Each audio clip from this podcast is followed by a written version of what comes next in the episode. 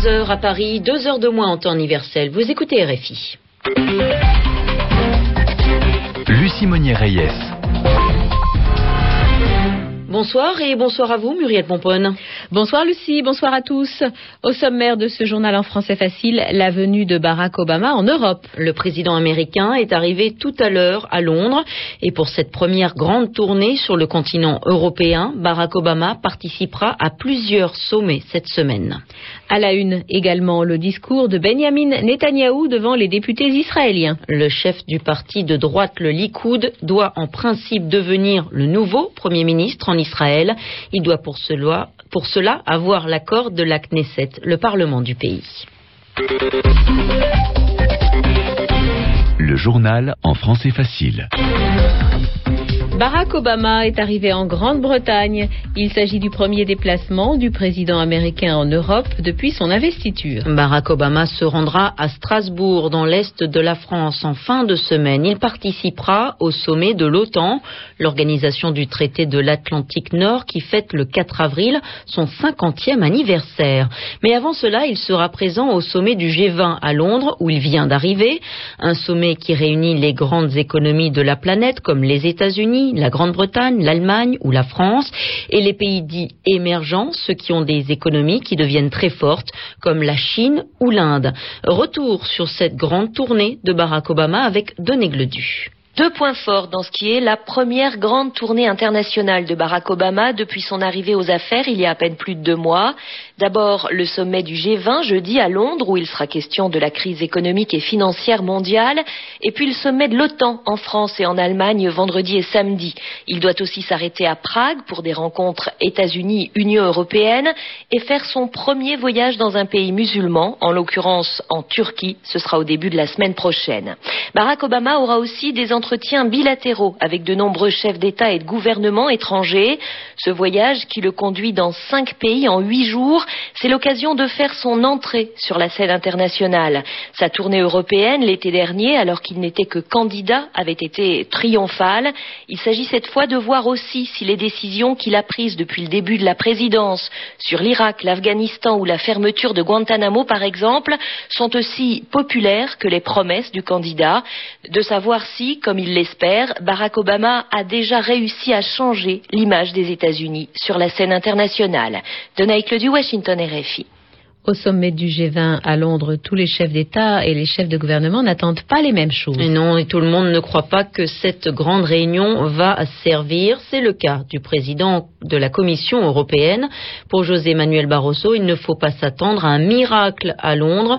La crise étant bien trop grave, il faudra sans doute un deuxième sommet en 2009, selon lui. Mais c'est un avis que ne partage pas le président français. Pour Nicolas Sarkozy, le rendez-vous de jeudi ne doit pas être un sommet pour rien, le chef de l'Élysée qui pourrait partir s'il n'est pas satisfait et s'il ne tient pas ce qu'il veut à Londres. Nicolas Sarkozy veut régler le problème des paradis fiscaux, ces pays où par exemple les entreprises ont moins de taxes et pour les particuliers cela permet de payer moins d'impôts même s'ils ne vivent pas tout le temps dans ce pays. On a parlé du sommet du G20, Lucie, du sommet de l'OTAN aussi, qui aura lieu samedi. Mais il y a une autre grande réunion cette semaine, la conférence sur l'Afghanistan, qui a eu lieu aujourd'hui à La Haye, aux Pays-Bas. Une journée qui aura servi aux différents acteurs présents en Afghanistan à relancer les efforts pour ramener la paix dans ce pays. Contrairement aux deux précédentes conférences de Londres et de Paris, les participants n'ont pas annoncé de nouveaux engagements en termes financiers, mais ils ont essayé de se mettre d'accord sur les moyens pour qu'un jour la paix revienne en Afghanistan. Pour cela, il faut que les pays voisins, en particulier le Pakistan et l'Iran, participent. Et d'ailleurs, le vice-ministre des Affaires étrangères iranien était présent à la conférence de la haie, Sophie Malibo. C'est dans des termes mesurés que le représentant iranien s'est exprimé ce mardi devant les délégations de quelques 70 pays engagés dans la reconstruction de l'Afghanistan. La présence des forces étrangères n'a pas amélioré les choses et il se pourrait que l'augmentation du nombre de soldats déployés s'avère tout aussi inefficace, a-t-il fait remarquer, tout en approuvant cependant l'effort entrepris autour de la formation des forces de sécurité afghanes. L'Iran a donc joué la carte de l'acteur critique mais modéré, s'engageant même à collaborer, en particulier sur le front de la lutte contre le trafic de drogue. Une intervention jugée prometteuse par la secrétaire d'État américaine. Hillary Clinton n'a pas eu d'entretien bilatéral avec le diplomate iranien, mais l'émissaire américain dans la région, Richard Holbrooke, a eu pour sa part un échange qualifié de bref mais cordial avec Mohammad Arounzadeh, un signe pour une future coopération, affirme la secrétaire d'État américaine. Les espoirs suscités à La Haye autour de l'Iran semblent dépasser le cadre régional afghan. Sophie Malibo, La Haye, RFI. En Israël, le futur Premier ministre, Benjamin Netanyahou, a prononcé un discours à la Knesset, le Parlement israélien. Benjamin Netanyahou, dont le parti de droite, le Likoud, est arrivé deuxième aux élections législatives israéliennes de février. Il a été chargé par le président Shimon Peres de former un gouvernement. Pendant des semaines, il a donc rencontré les chefs des différents partis politiques pour les convaincre de rentrer dans un gouvernement d'union, un gouvernement où il y aurait plusieurs partis de gauche de droite, du centre.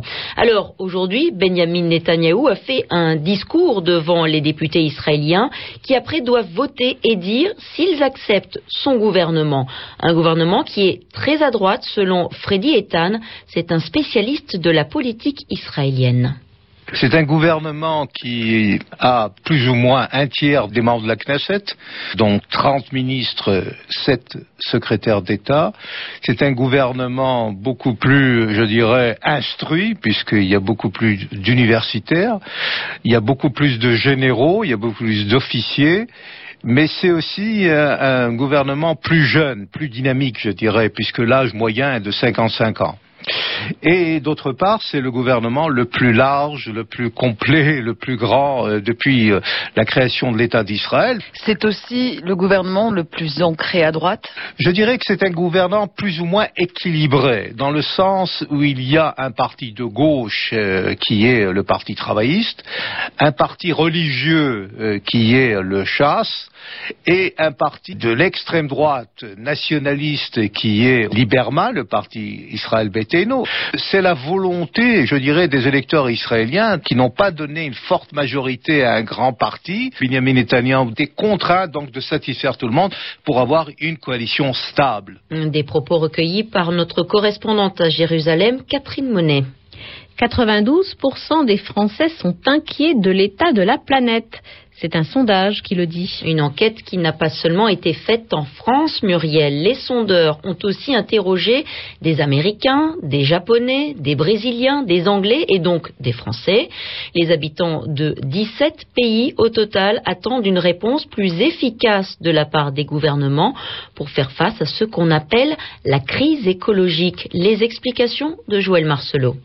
Même si la France fait partie des pays les plus pessimistes face à la crise écologique, l'enquête montre que les problèmes environnementaux sont une préoccupation partagée par beaucoup des pays industrialisés ou émergents. L'inquiétude est réelle puisque plus des trois quarts des personnes interrogées estiment que la planète est en mauvaise santé une des causes principales, l'hyperconsommation. Les deux pays les plus pointés du doigt comme mauvais élèves par une majorité de sondés, les États-Unis et la Chine pour leur mode de production industrielle. La pollution de l'air, de l'eau, la surexploitation des ressources naturelles sont en effet le plus souvent cités comme principaux vecteurs à l'origine de la dégradation de la nature. Près de la moitié des personnes interrogées pensent aussi que les politiques agissent insuffisamment pour surmonter les difficultés. Beaucoup de sondés seraient maintenant prêt à consommer moins pour que quelque chose de positif sorte de la crise actuelle afin que l'argent public injecté dans l'économie globale serve à préparer un autre avenir plus écologique forcément. Les sports pour terminer, Lucie, avec du tennis. En ce moment, la ville de Miami en Floride accueille un tournoi. Parmi les matchs déjà joués aujourd'hui, la victoire de Joe Wilfried Songa. Le Français a éliminé un autre Français, Gilles Simon, en 3-7, 6-7, 6-3, 6-2. Joe Wilfried Songa se qualifie donc pour les quarts de finale où il affrontera Novak Djokovic. Le Serbe a battu le Tchèque Thomas Berdic en 3-7 également, 6-7, 6-3. 6-2. Il est quasiment 22h10 à Paris. C'est la fin de ce journal en français facile. Merci de votre fidélité. Merci aussi à vous, Muriel Pomponne. Une très bonne soirée à toutes et à tous.